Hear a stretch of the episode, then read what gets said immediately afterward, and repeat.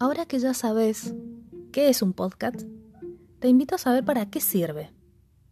Son muchas las utilidades que se le pueden dar.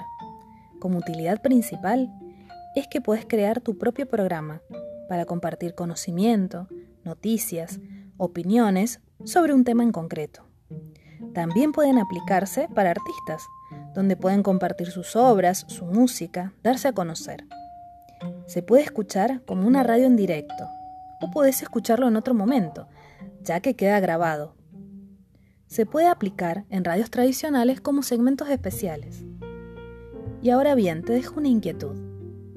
¿Te animás a conocer más sobre innovar tus clases con podcast? Escúchanos en el próximo programa.